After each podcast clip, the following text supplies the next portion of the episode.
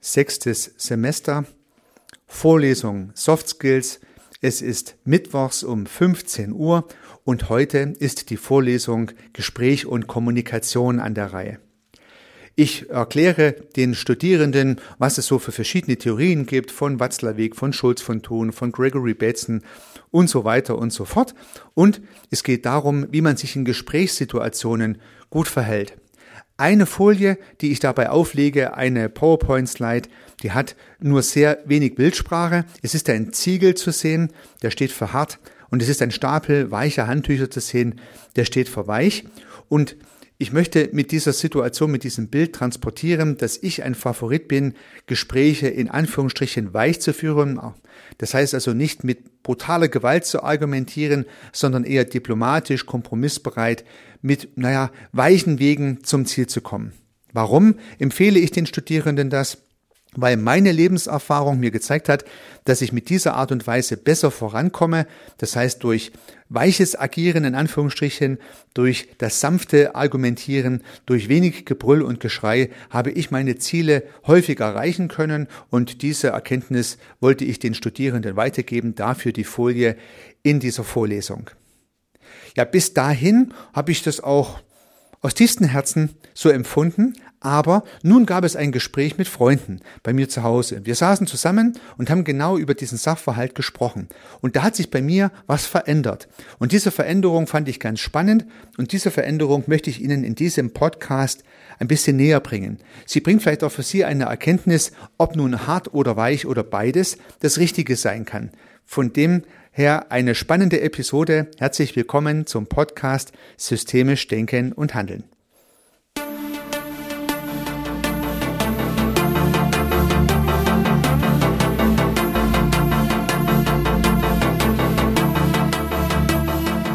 Ja, wie im Intro schon erwähnt, bin ich bisher jedenfalls der Überzeugung gewesen, mit weichen, sanften, diplomatischen Gesprächen ähm, kommt man am besten durchs Leben. Ich kann mich kaum dran erinnern, dass ich mal wirklich laut geworden bin und rumgebrüllt habe, äh, wo die Emotionalität mich übermannt hat. Und wenn ich heute an die Situation denke, die schon viele Jahre her ist, da muss ich ganz ehrlich sagen, mit Freude erinnere ich mich nicht dran. Also das heißt, man hat mich selten schreien gehört. Äh, die meisten haben sowas von mir nie gehört und gesehen. Und da äh, darauf bin ich ein bisschen stolz und ich finde es auch an sich richtig. Und da ich ja trotzdem im Leben einiges erreicht habe, habe ich dann eine allgemeine Theorie für mich daraus entwickelt, so nach dem Motto, äh, die, die weichen Methoden sind die wirksameren. Weil die weichen Methoden führen ja dazu, dass ich die Menschen abhole, mitnehme, zum Handeln bewege, motiviere und sie nicht, naja, im wahrsten Sinne des Wortes, gegen die Wand brülle, vor den Kopf schlage. Na, die üblichen harten Begriffe, die man auch verwenden kann. Das hat zur Folge, dass ich auch der Auffassung bin, dass diese aggressive Art der Kommunikation schwierig sein kann. Und genau darum ging es in unserem Gespräch mit Freunden. Also ich habe gesagt, ja, ich persönlich bin kein großer Freund der aggressiven Kommunikation. Also aggressive Kommunikation kann man ja zurzeit leider an tausend Stellen finden. Facebook ist nicht die einzige Stelle. Eigentlich fast alle Verlautbarungen sind irgendwie extrem ausgeprägt. Also politische Parteien äußern sich extrem, Organisationen äußern sich extrem, Klimaaktivisten äußern sich extrem, Gewerkschaften Arbeitgeberverbände, alle äußern sich immer nur extrem. Die, die extreme Position, äh, die sowieso unhaltbar ist, von vornherein unhaltbar ist, ähm, die macht mir immer, naja, ganz ehrlich, Schmerzen. Ja, ich sag, was für ein Quatsch sozusagen, diese Dinge so extrem zu überspitzen, so nach dem Motto, ja, okay, äh, durch die Umweltverschmutzung wollen wir kein Auto mehr fahren, alle Menschen sollen Fahrrad fahren. Oder andersrum, weil die Ökonomie immer Wachstum braucht, äh, müssen wir die Umwelt zerstören. Also kreuz und quer immer harte Perspektiven, die weder so in der einen Richtung noch so in der anderen Richtung höchstwahrscheinlich richtig sind, sondern irgendwo braucht es halt den Kompromiss. Und das ist halt so meine Perspektive, mal die Sachverhalte vernünftig zu analysieren, vernünftige Wege herauszuarbeiten, gangbare Wege herauszuarbeiten, Wege herauszuarbeiten, die niemand vor den Kopf schlagen und damit Mehrheiten finden. Und das braucht es ja in der Demokratie auch. Soweit so gut. Soweit meine Meinung dazu. Nun haben andere in unserem Freundeskreis dann gesagt, ja, aber die extreme Position kann schon hilfreich sein. Das extrem laute Kommunizieren von Extrempositionen, das äh, steckt ja einen Claim ab, in dem dann Kompromisse geschlossen werden. Also wenn zum Beispiel Vertreter der Klimaaktivisten sagen, man sollte nicht mehr fliegen und kein Auto mehr fahren, dann ist es natürlich eine extreme Extremposition, die so nicht kommen wird. Aber sie steckt den Claim ab, in dem verhandelt wird. Das jedenfalls war die Argumentation. Ja, das gleiche, wenn es um die Gleichberechtigung von Mann und Frau geht, das gleiche, wenn es um Equal Pay geht, das gleiche, wenn es um äh, Rassismus geht und so weiter. Es gibt immer Extrempositionen, bei denen Menschen den Kopf schütteln, inklusive mir. Und hier war die Meinung, die Extrempositionen sind gar nicht so schlecht, weil sie stecken den Rahmen späterer Verhandlungen ab. Würde ich diese Extremposition nicht kundtun, dann wäre der Verhandlungsrahmen kleiner weil man ja nicht davon ausgehen kann, dass alle Gesprächspartner meiner weichen Logik folgen. Einige mögen halt auch diese harte Argumentation und für die wird dieser Claim dann sozusagen einfach größer abgesteckt und der Verhandlungsspielraum verändert sich dadurch zu meinen Gunsten, wenn man sowas tut. Naja, ich bin noch nicht überzeugt davon gewesen und ich bin es auch jetzt noch nicht. Aber ich habe dieses Argument jedenfalls zählen lassen. Ja, also ich muss sagen, ja, da ist was dran.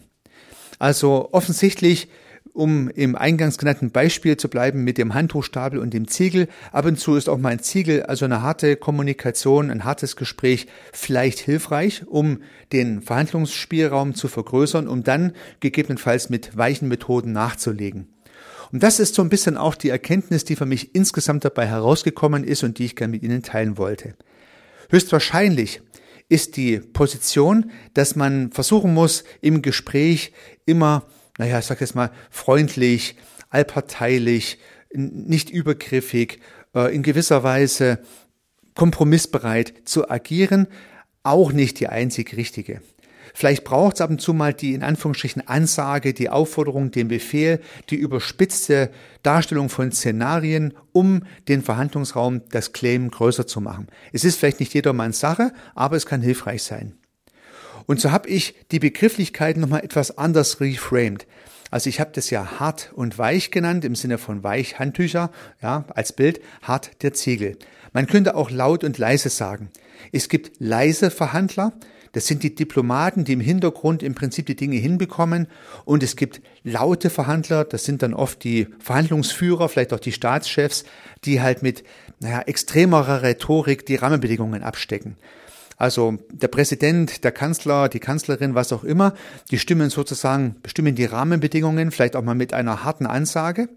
Und die Diplomaten müssen dann im Hintergrund sozusagen die Möglichkeiten äh, ja, in Gesetze fassen, in Vereinbarungen fassen, in Verträge fassen, die dann höchstwahrscheinlich nicht die jeweils hart formulierten Rahmenbedingungen ihrer jeweiligen Präsidenten oder Kanzler voll umfassen können. Aber dann ist der Kompromiss gefragt.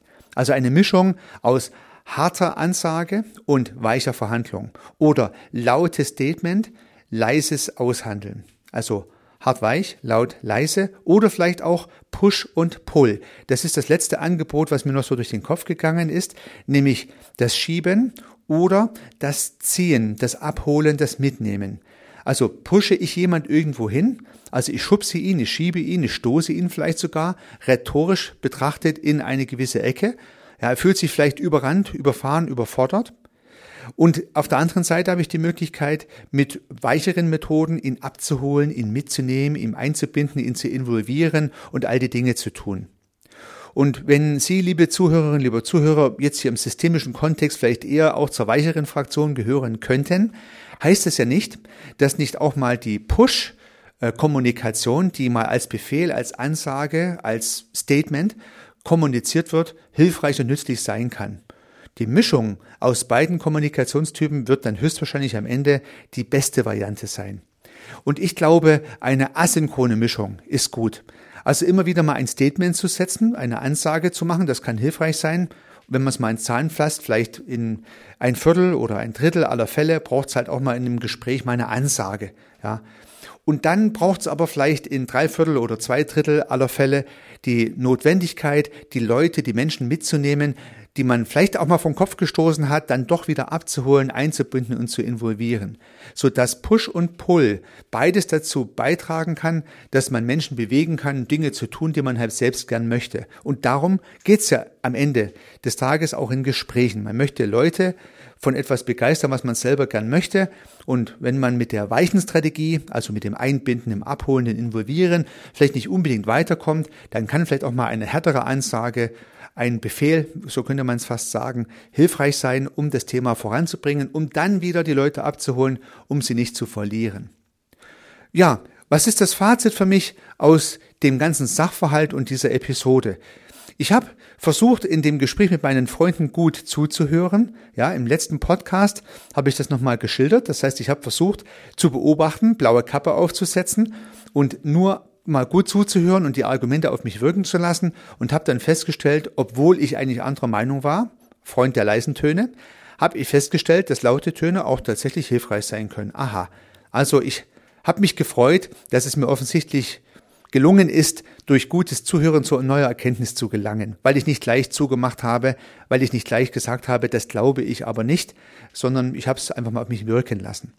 Und nun hat sich mein Bild etwas verändert, ich habe meine Theorie etwas verändert und ich werde die PowerPoint-Folie für meine Studierenden auch etwas verändern mit meiner neuen Erkenntnis. Das heißt, weiche Kommunikation finde ich nach wie vor richtig, weil sie menschbezogener ist, humanistischer ist, wenn man so möchte, liegt mir mehr als Person auch, aber trotzdem schließt es nicht aus, dass auch mal eine harte Ansage, ein Befehl, ein Statement hilfreich sein kann oder vielleicht auch mal notwendig ist, um Dinge voranzubringen. Ja. Gerade in der Erziehung, werden Sie mir höchstwahrscheinlich zustimmen, ist sozusagen auch mal die Ansage für die Kinder wichtig, nicht nur die Liebe. Also beides braucht es in ausgewogenem Maße, so dass das Ganze als Erziehung gut funktioniert. Und nicht viel anders ist es im geschäftlichen Kontext, im Team, in der Organisation, in der man ja etwas erreichen möchte, in der man dazu beitragen möchte, dass die Menschen jemandem folgen. Und das kann halt auch mal durch Schieben passieren also Push und Pull im ausgewogenen Maße. Unter diesen Gesichtspunkten glaube ich, kann Push und Pull eine gute Methode sein, um Ihr Gesprächsrepertoire nochmal zu ergänzen, je nachdem, aus welcher Ecke Sie auf dieses Thema schauen. Dabei wünsche ich Ihnen sehr viel Erfolg. Unternehmen Sie was, Ihr Heiko Rössel.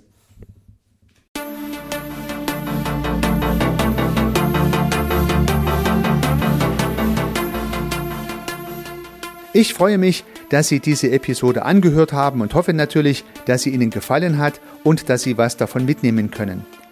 Wenn Sie keine zukünftigen Episoden verpassen möchten, dann können Sie den Podcast gern abonnieren. Nutzen Sie dafür den Abonnieren-Button in der Podcast-App Ihrer Wahl. Natürlich würde ich mich auch über eine Rezension oder über eine Bewertung freuen. Alternativ zu diesem Podcast habe ich zwei weitere aufgenommen.